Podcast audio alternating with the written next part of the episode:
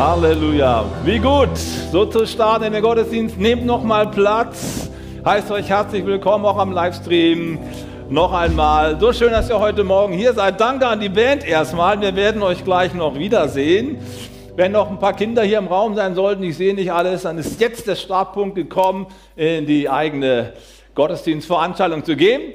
Wir starten heute mit einer neuen Predigtreihe und die heißt Schritte ins Heiligtum oder Schritte in die Gegenwart Gottes.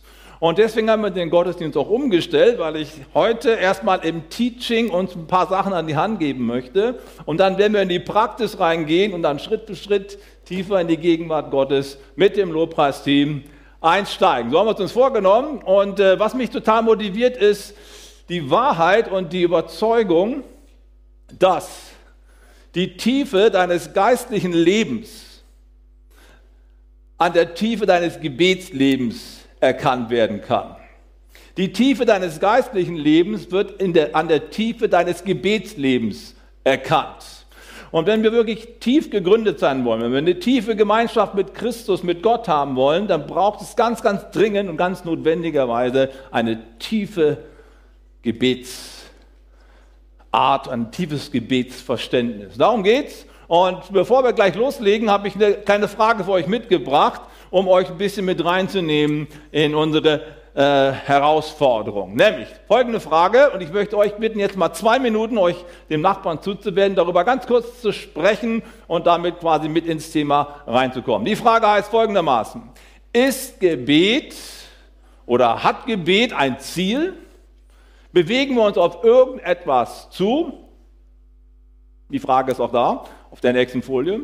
Ist Gebet ein Ziel, auf das man sich zubewegt, oder ist es einfach ein Gespräch mit Gott? Diese zwei Möglichkeiten sind natürlich sehr vereinfacht jetzt, aber wende dich mal deinem Nachbarn zu und sprich mal kurz drüber, ist Gebet ein, ja, ist man da unterwegs auf ein konkretes Ziel hin oder ist es mehr einfach ein Gespräch mit Gott? Seid ihr ready? Verstanden? Jetzt geht's los.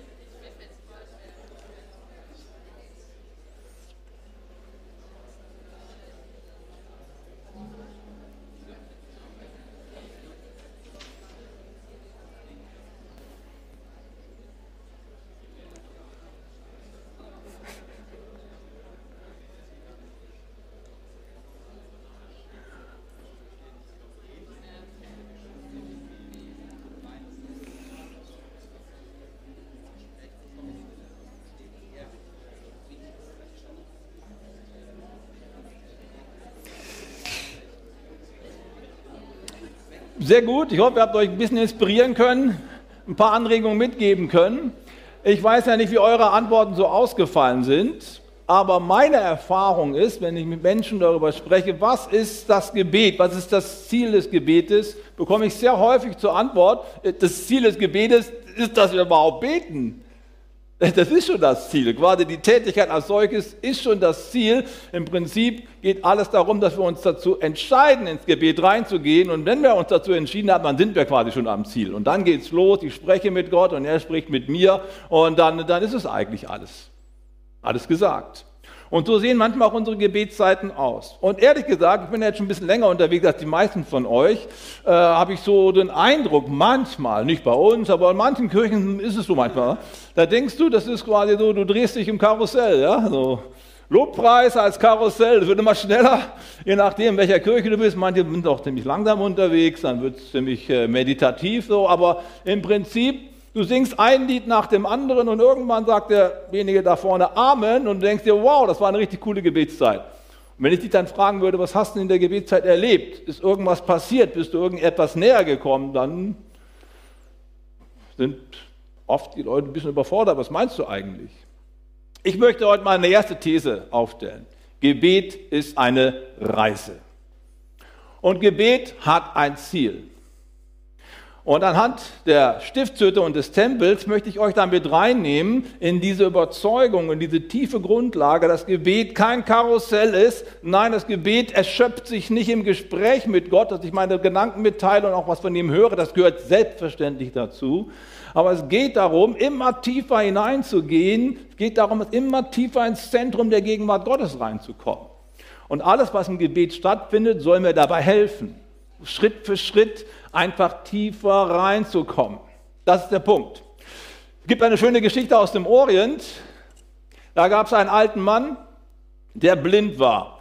Und weil er schon so alt war, kannte er auch jeden Winkel in seiner Stadt. Jede Ecke, jede Schwelle, jedes Hindernis, das kannte der quasi auswendig. Er brauchte keinen Blindenstab mehr, sondern er kam da so fast genauso schnell um die Ecken, wie die anderen auch, die sehen konnten. Weil er halt so daran gewöhnt war. Irgendwann mal war es eine ziemlich dunkle Nacht, also keine Sterne. Und dann sahen die Bewohner diesen alten Mann plötzlich mit einem Krug Oliven auf, dem, auf der Schulter durch die finstere Nacht schreiten und sie konnten ihn nur deswegen erkennen, weil er ein Licht auf dem Kopf hatte. Also so wie früher die Bergleute, ne, so eine Kappe auf und da war so ein Licht drauf. Und dann ist er damit quasi durch die Gassen durchgegangen und die Leute haben sich angeguckt, äh, der ist doch blind, wozu braucht der Licht in der Dunkelheit? Bei denen ist doch immer Nacht. In der nächsten Nacht das gleiche Bild wieder. Der alte Mann schleppt irgendwelche Krüge da durch die Stadt und äh, hat dieses Licht auf dem Kopf. Und irgendwann mal äh, traut sich jemand und geht auf ihn zu und sagt nochmal, was machst du da eigentlich? Warum hast du ein Licht auf dem Kopf und trägst hier Sachen durch die Stadt? Äh, du brauchst es doch gar nicht, für dich ist doch immer zappenduster.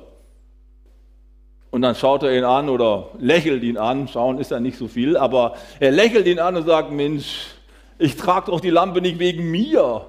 Ich trage sie wegen dir und wegen den anderen, damit ihr mich in der dunklen Nacht nicht über den Haufen rennt, wenn ich mit meinen Oliven unterwegs bin.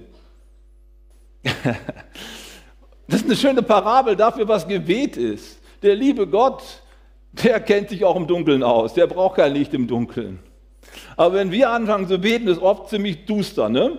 Da sehe ich gar nichts. Da ist alles still und irgendwie äh, Funkstille.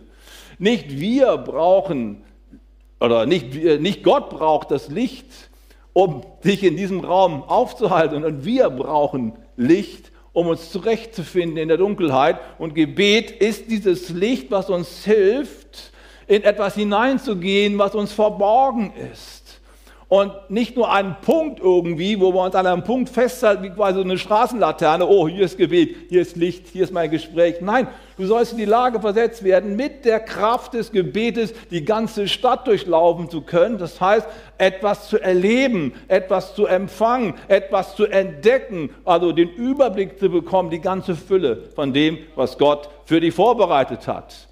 Gott ist quasi unterwegs, so wie der blinde Mann mit dem Ölkrug oder mit den, mit den Oliven, möchte dir was geben. Aber wenn du kein Licht hast, dann rennst du es über den Haufen und dann ist alles am Boden und du hast von Gott gar nichts mitgekriegt.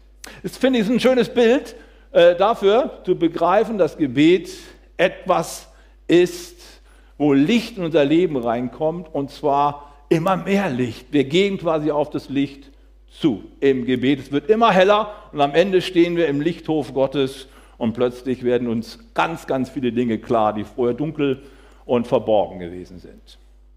Das ist der Punkt. Und äh, die Bibel fordert uns dazu auf, dass wir immer tiefer reingehen in die Gegenwart Gottes. Und ich möchte uns einen ersten Bibeltext lesen, finden wir im Hebräerbrief.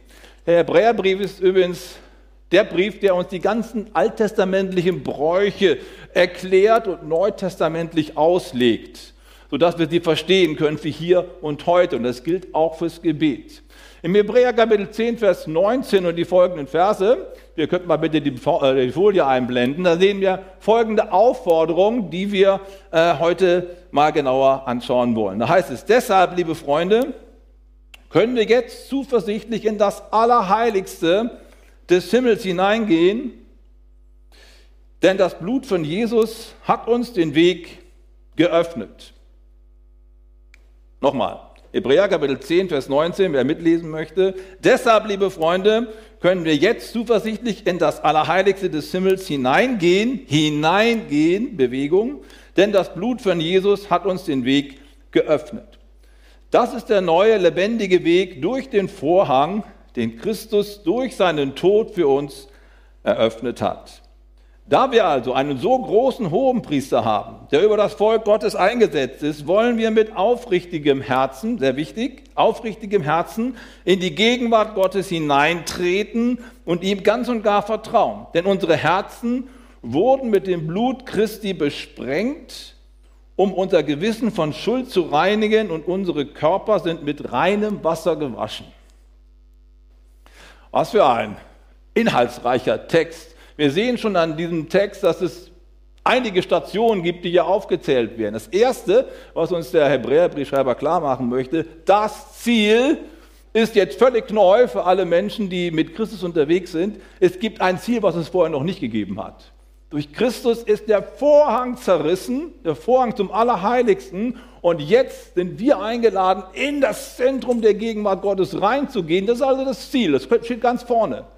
Leute, weil jetzt der Weg frei geworden ist, lasst uns reingehen.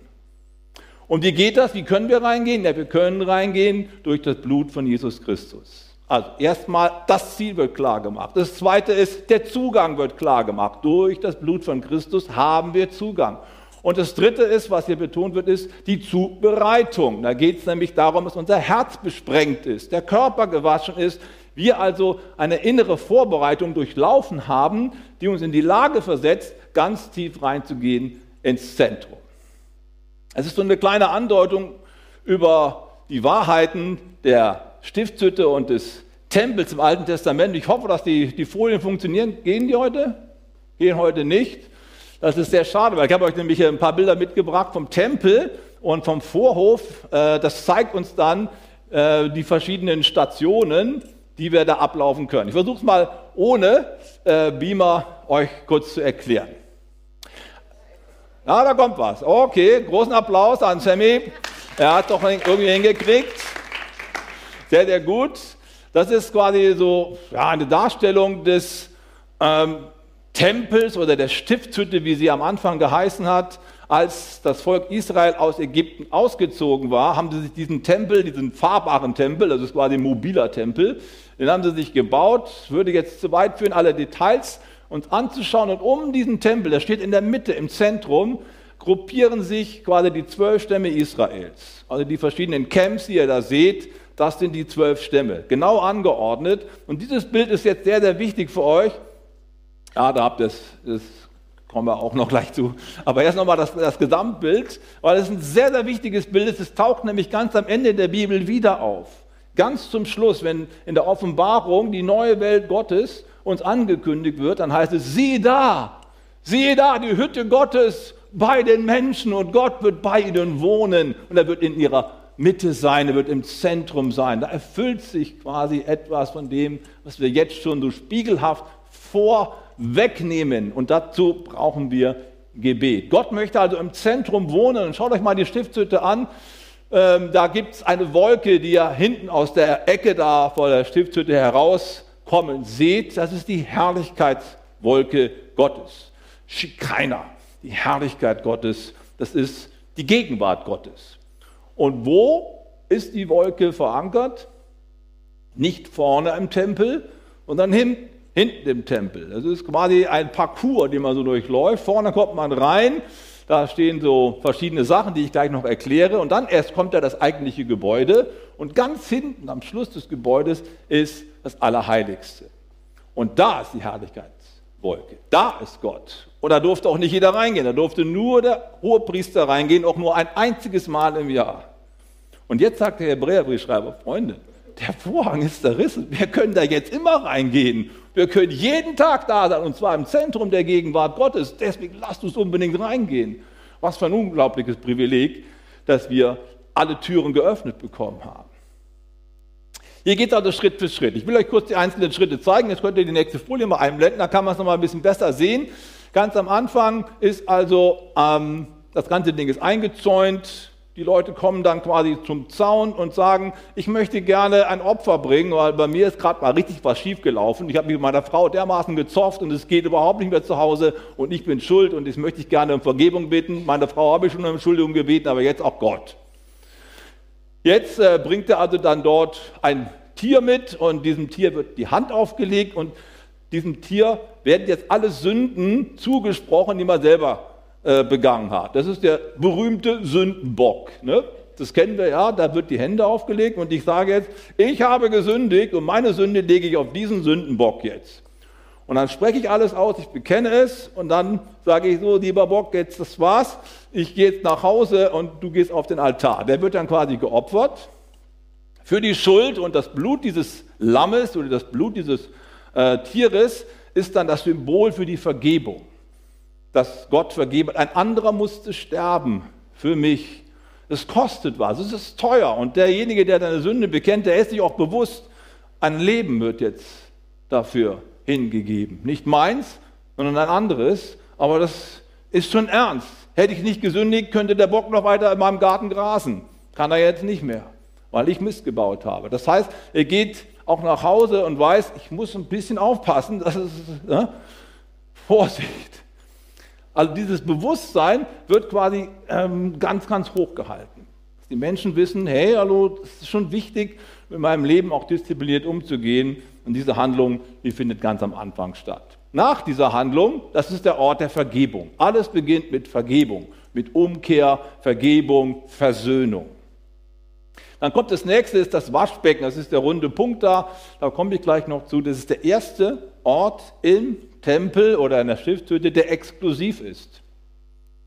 Da kann nicht jeder rein. Also zum Brandopferaltar, so hieß das Ding am Anfang, da konnte jeder kommen. Jeder, der Schuld auf sich geladen hatte, jeder konnte sich mit Gott versöhnen. Preis dem Herrn, super. Aber die nächsten Schritte konnten nur noch die Priester gehen. Nicht jeder durfte da reingehen, nur ein Priester. Und wir werden auch noch sehen, warum nur ein Priester reingehen konnte. Aber zunächst einmal diese Schritte, dann kommt man in das Gebäude da rein, können wir die nächste Folie zeigen, dann finden wir hier drinnen zwei Räume, im, äh, im, im, Tempel, im eigentlichen Heiligtum. Das erste ist doppelt so groß wie das zweite, das ist das sogenannte Heiligtum. Da stehen äh, drei verschiedene Gegenstände herum. Ja? Und mal die nächste Folie bitte. Die drei Gegenstände, die da stehen, rechts, von mir aus zu sehen, von euch aus aus, rechts sind die Schaubrote. Das sind zwölf Brote, so Fladenbrote, die daran erinnern sollen, dass Gott unser Versorger ist. Er versorgt uns in der Wüste. Jeden Tag gab es Manna dort. Gott sorgt dafür, dass ihr nicht zu kurz kommt. Das wird gefeiert, das wird gepriesen. Das soll quasi hier der Anlass sein. Gott, du bist mein Versorger. Ich brauche keine Angst zu haben. Ich komme durchs Leben durch. Gott ist gut. Das zweite ist der siebenarmige Leuchter. Der steht für die Gegenwart Gottes und für die Treue Gottes. Sieben ist die Zahl der Vollkommenheit. Das bedeutet, wenn ich diesen Leuchter sehe, dann weiß ich, Gott ist allgegenwärtig. Er ist immer da. Und er ist um mich herum und er sieht mich. Er hat dieses Licht im Dunkeln und zeigt mir, wie ich durch die Stadt komme, auch wenn es zappenduster ist. Und ganz hinten nennen wir dann den sogenannten Räucheraltar. Da werden keine blutigen Opfer dargebracht, sondern wohlriechende Kräuter werden da quasi verbrannt. Und diese wohlriechenden Kräuter sind ein Bild für Anbetung, Lobpreis und für die Verherrlichung Gottes. Aber dann sind wir immer noch nicht fertig. Hinter diesem Vorhang, ihr seht diesen Vorhang in Rot gehalten mit den Engeln drüber. Das ist der, der berühmte Vorhang, der zerrissen ist von oben bis unten, als Jesus am Kreuz von Golgatha gestorben ist. Matthäus 27. Und der Vorhang im Tempel zerriss von oben bis unten, von oben bis unten, nicht von unten bis oben, ganz wichtig. Und da konnte man also nicht reingehen, das war total heilig, das Allerheiligste. Da konnte nur der Priester, der Hohepriester einmal im Jahr reingehen, hat dort das Versöhnungsblut für das ganze Volk an den Kasten Gottes gesprengt. Das nächste Foto bitte oder die nächste Folie. Da kann man den Priester sehen. Ähm, und äh, wenn er jetzt das nächste nochmal zeigt, dann kann man es ein bisschen besser sehen noch. Das ist quasi ähm, die Bundeslade. Das ist eine Kiste und in dieser Kiste sind die zehn Gebote drin, die Mose auf dem Berg empfangen hat, die Steintafeln. Dann ist auch der Stab von Aaron noch da, der gegrünt hat, obwohl er abgestorben war. Und darüber sind zwei Cherubim, das sind so Engelswesen, die beschirmen das Ganze. Das ist quasi, das ist der Bund. Hier ist der Bund geschlossen worden, die Bundesakte sozusagen, die Verfassung, das zentrale Geschehen. Ja, und das Licht, was man so sieht, das soll diese Herrlichkeitswolke darstellen. Gott ist hier in dieser in diesem Teil des Tempels sehr, sehr heilig. Und ähm, das sind so die drei großen Stationen. Vorhof, Heiligtum und Allerheiligstes. Und in jedem Teil des Tempels finden andere Tätigkeiten statt.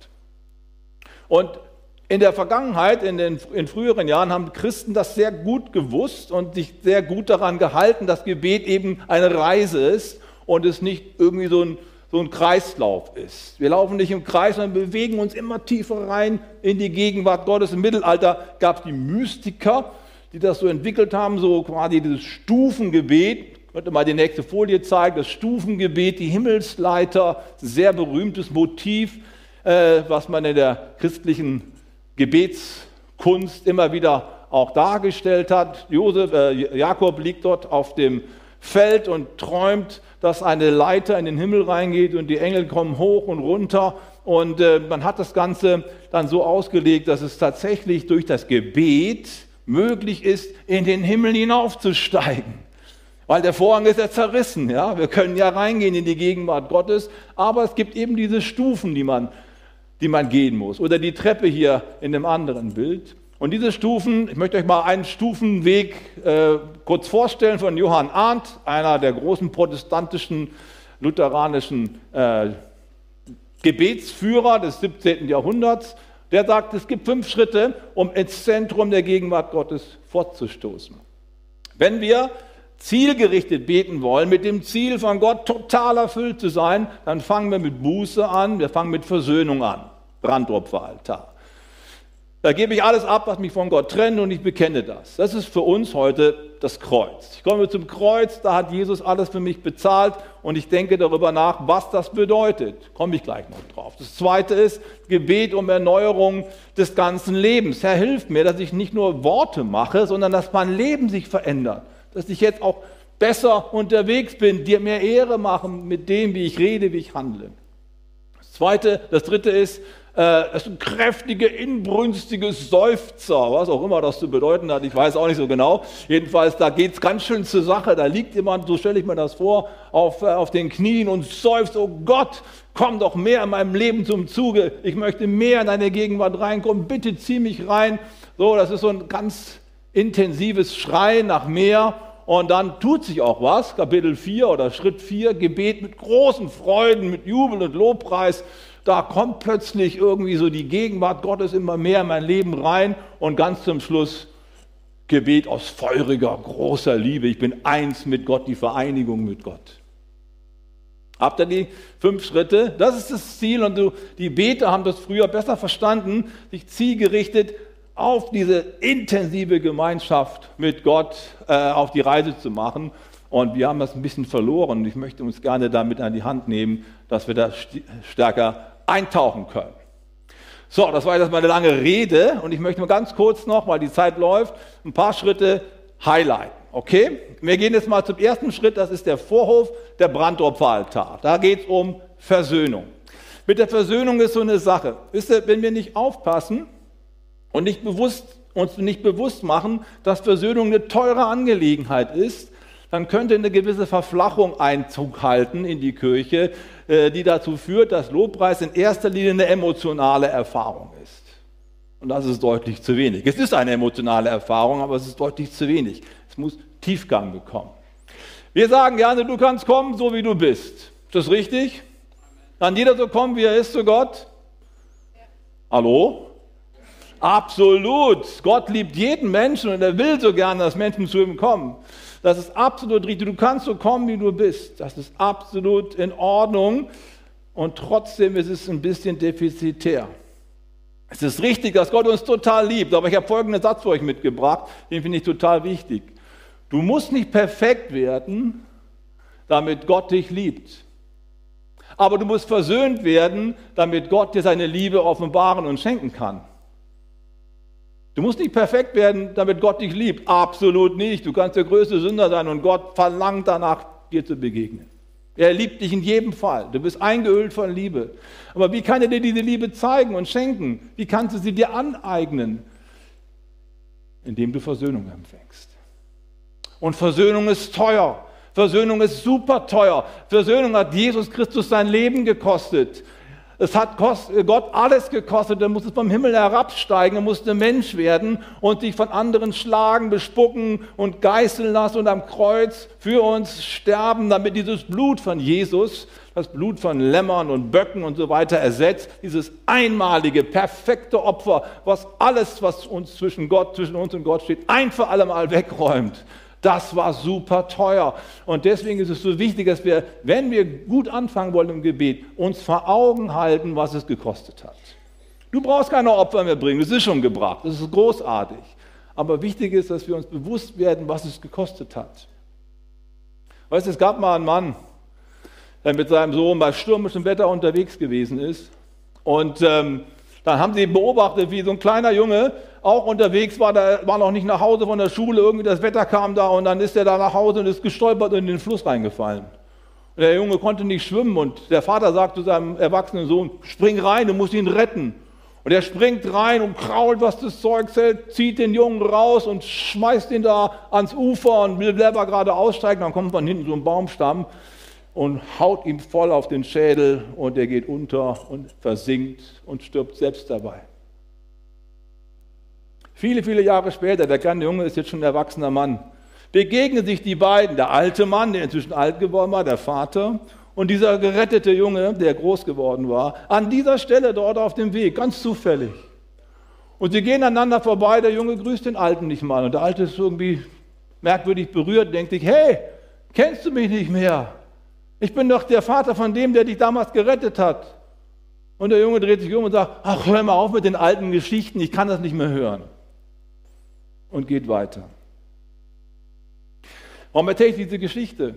Weil wir in einer Zeit leben, wo es unglaublich schwierig ist, einen Menschen davon zu überzeugen, dass mit ihm und Gott was nicht in Ordnung ist. Dass er ein Sünder ist. Das ist auch irgendwie ein strenges Wort. Ne? Da ist etwas, was nicht in Ordnung ist zwischen uns und Gott. Und wir vergessen es so häufig. Wir vergessen, dass es Gott alles gekostet hat. Und deswegen kommen wir im Gebet auch nicht richtig weit. Das ist eine emotionale Reise. Mein Sohn hat früher auch Lobpreis geleitet, hat dann aufgehört, hat gesagt, Papa, ich weiß auch nicht, wenn ich hier Lobpreis mache, sind die gleichen Emotionen, als wenn ich andere Lieder singe. Ich kann auch mit anderen Liedern mich in eine gute Stimmung bringen. Wo ist jetzt der Unterschied, Papa? Werde ich nie vergessen. Ja, und wenn du nicht verstanden hast, dass es Gott so viel gekostet hat, dann ist es auch kein Unterschied. Dann bist du im Gottesdienst und sagst, wow, war eine richtig coole Geschichte, aber du bist keinen Meter weitergekommen so wichtig ist, wir begreifen, es hat Gott alles gekostet. Also es braucht am Anfang eine Meditation, ein Nachdenken darüber, was der Preis gewesen ist. Ich muss nichts mehr bringen, Gott sei Dank nicht. Aber damit Gott mir seine Liebe schenken kann, deine Gegenwart, ist so wichtig, dass ich verstanden habe, dass es am Anfang den Brandopferaltar braucht. Dass es am Anfang das Kreuz braucht. Das ist total wichtig. Der Hebräerbrief, er sagt es uns im Kapitel äh, 12, haben wir vorhin schon gelesen, dass wir kommen sollen. Und ich lese nochmal einen Text aus dem Hebräer Kapitel 12, äh, eben was Kapitel äh, 10, jetzt ist es 12. Da heißt es, betrachtet den, der so großen Widerspruch von den Sündern gegen sich erduldet hat, damit ihr nicht ermüdet und in euren Seelen ermattet. Weißt du, dieser Junge, von dem ich eben erzählt habe, der hat so oft die Story gehört, du weißt ja, der Mann da und der Sohn hat dich gerettet. Irgendwann berührt dich das nicht mehr. Kann man auch irgendwie verstehen. Und so viele Menschen haben das mit dem Kreuz und so und mit Jesus schon so oft gehört, dass wir mal ehrlich sind, es berührt mich nicht mehr. Ja, ich habe schon gehört, ich weiß schon die alten Geschichten. Gibt es auch noch mehr? Und es ist kein Vorwurf. Es ist einfach so. Der Mensch gewöhnt sich an Dinge, selbst an die großartigsten Dinge. Du gewöhnst dich dran. Und deswegen ist es so wichtig, dass wir am ersten Schritt im Gebet immer wieder das tun, was hier steht, betrachtet Analogizomai. Ana bedeutet wieder im Griechischen. Und äh, Logizomai bedeutet daran denken, sich wieder vergegenwärtigen und äh, zu diesem Ergebnis kommen, dass das äh, eine wichtige Sache ist. Also betrachten. Daran zu denken, was Christus getan hat, ist so der erste Schritt, um reinzugehen in die Gegenwart Gottes. Wir feiern das Blut, wir feiern die Vergebung, wir feiern Jesus. Es muss keine traurige Angelegenheit sein, versteht mich bitte nicht falsch aber es muss eine reflektierte Angelegenheit sein. Dieses, dieses Feiern von dem, was Christus getan hat, in immer neuen Worten und Weisen, damit das Ganze lebendig bleibt. Das ist total wichtig. Das ist der erste Schritt, der Brandopferaltar. Und am Ende steht dann Dank. Wenn ich mir das so vor Augen halte, dann werde ich einfach begeistert. Und deswegen sagt Psalm 100, Vers 4, tretet ein in die Vorhöfe oder in den Vorhof mit Dank, ja, und in mit Lobgesang. Dankt ihm und lobt seinen Namen. Also der erste Schritt im Lobpreis ist erstmal Jubel, erstmal Dankbarkeit. Nicht einfach nur abfeiern, ja, also weil es irgendwie geil ist, hier zu feiern, sondern weil es gut ist, sich an Christus zu erinnern und dann eben diese großartige Tat Gottes zu highlighten. Darum geht's. Der zweite Schritt, muss ich ein bisschen Gas geben, ist dann etwas, was schon exklusiver ist. Das kann jeder machen, jeder ist eingeladen. Aber der zweite Schritt spricht von Reinigung. Das ist dieses Waschbecken, von dem ich gesprochen habe. Dieses Waschbecken ist nur für Priester. Nur die Priester dürfen in den, in den Tempel reingehen, Normalsterbliche nicht.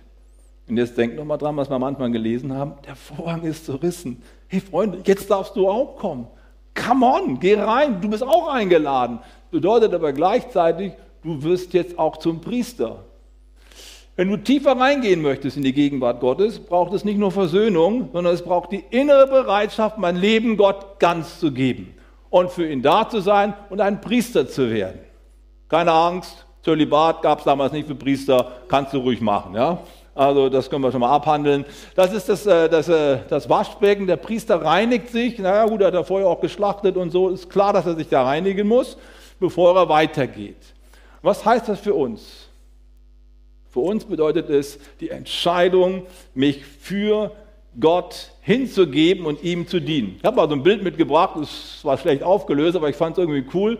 Äh, zeig mal die nächste Folie, Sammy. Da hat jemand äh, quasi dieses, dieses, Wasch, dieses Waschbecken da als Taufbecken interpretiert. Ja.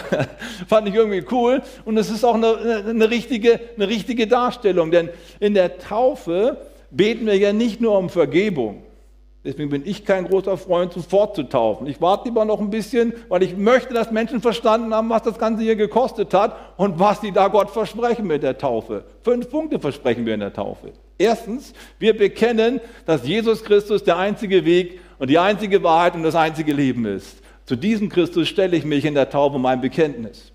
Zu ihm. Das zweite ist, ich bekenne mein altes Leben und sage, mein altes Leben war nicht so gut und das gebe ich jetzt auf. Damit ist jetzt Feierabend. Das dritte ist, ich bekenne, dass ich jetzt ein neues Leben führe. Und in diesem neuen Leben will ich Gott dienen. Ich will ein Priester sein. Ich will ein Nachfolger sein. Ich will jemand sein, der Gott Ehre macht und andere mit reinholt. Und für andere quasi priesterliche Dienste tut. Fürbitte, Liebe weitergeben und so weiter. Das vierte ist ein Bekenntnis zur Kirche, ein Bekenntnis zur Gemeinde. Ich bin ein Teil von allen anderen, die auch Christus dienen. Wir sind ein heiliges Volk und eine heilige Priesterschaft, sagt das Neue Testament. Wir werden zu Priestern. Heißt, deswegen können wir auch reingehen ins Heiligtum und ins Allerheiligste. Alle Räume sind uns offen. Der Preis aber ist, dass du ein Priester wirst. Und dann kannst du auch zum Waschbecken gehen und dich heiligen, dich vorbereiten und sagen, hier bin ich Herr. Das ist genau das, was wir in der Taufe machen. Hier bin ich Gott. Gebrauche mich, ab sofort will ich dir dienen. Und das fünfte ist dann, es ist ein Bekenntnis zur Wiederkunft von Jesus Christus. Diese Taufe ist eine Vorwegnahme der Auferstehung aus den Toten. Und die wird kommen, wenn Christus kommt. Das ist das fünffache Bekenntnis in der Taufe. Und das Waschbecken spiegelt das ganz gut wieder. Und ich möchte euch so gern gewinnen, dass ihr mit eurer Taufe nochmal ins Gebet geht und sagt, habe ich das so auf dem Schirm? Dass es eben nicht nur, hey, Jesus ist cool, sondern dass es auch bedeutet, jetzt bist du dran, jetzt geht den nächsten Schritt, Nachfolge. Follow me, sagt Jesus. Und äh, deswegen ist das Waschbecken extrem wichtig. Und ich komme jetzt zum Schluss und das Lobpreisteam kann ganz schön nach vorne kommen. Wir wollen ja gleich auch in diese, ja, diese Schritte reingehen.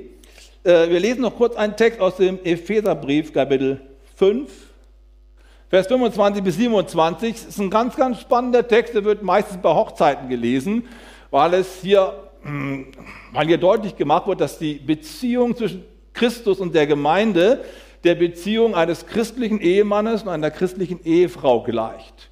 Das würde jetzt weit führen, was das für uns alles bedeutet, aber lasst uns mal sehen, was hier ausgesagt wird. Ihr Männer, liebt eure Frauen, wie auch Christus die Gemeinde geliebt hat und hat sich selbst für sie dahingegeben, um sie zu heiligen. Er hat sie gereinigt durch das Wasserbad im Wort. Darauf wollte ich hinaus. Durch das Wasserbad im Wort. Damit er für sich die Gemeinde herrlich bereite, die keinen Flecken oder Runzel oder irgendetwas dergleichen habe, sondern sie heilig und untadelig sei. Also Christus arbeitet an seiner Gemeinde, an seiner Braut, das sind wir alle, indem er alle Flecken und Runzeln, alle Dinge, die nicht schön sind, so Schritt für Schritt in der Beauty, der Dauerschleife äh, quasi aus uns herausholt und uns schön macht. Also schön für Gott. Das meint Charaktereigenschaften, das meint Haltungen, das heißt Dienstbereitschaften, viele andere Dinge mehr. Und wenn wir ehrlich sind, da fehlt es oft, nicht wahr? Aber Christus ist dabei und pflegt uns, dass unsere Haut schön wird, dass wir gut aussehen und für Gott ein Wohlklang sind. Und darum geht es beim Waschbecken, sich von Christus heiligen zu lassen, sich Christus hinzugeben und zu sagen, ja, arbeite mir, forme mich in dein Bild, Christus. Dazu bereit zu sein, darum geht es. Ich schließe. Im Vorhof geht es vor allen Dingen um mich. Ich brauche Versöhnung, ich brauche Reinigung, ich check mich nochmal selber, habe ich es verstanden, habe ich es gecheckt. Ich sage Dank, ich juble, ich stelle mich zur Verfügung und dann bin ich vorbereitet, zubereitet und jetzt kann ich reingehen in das Eigentliche. Aber alles fängt mit der Selbstreflexion an. Ist das klar mit der Versöhnung? Ist das klar mit meiner Hingabe? Bin ich in der Nachfolge unterwegs? Wenn ich das abge geklärt habe, dann bin ich, wow, dann, dann, dann will ich, dann renne ich ja, ins Heiligtum. Jetzt will ich echt in die Arme des Vaters, aber vorher habe ich mich vorbereitet. Weißt du, du stolperst nicht in den Thronsaal eines Königs rein. Das machst du nicht. Du guckst dann schon, ob alles in Ordnung ist. Ne, Queen Elisabeth ist ja nicht mehr bei uns, aber wenn du die nochmal besucht hättest, du hättest dich wahrscheinlich vorbereitet, oder?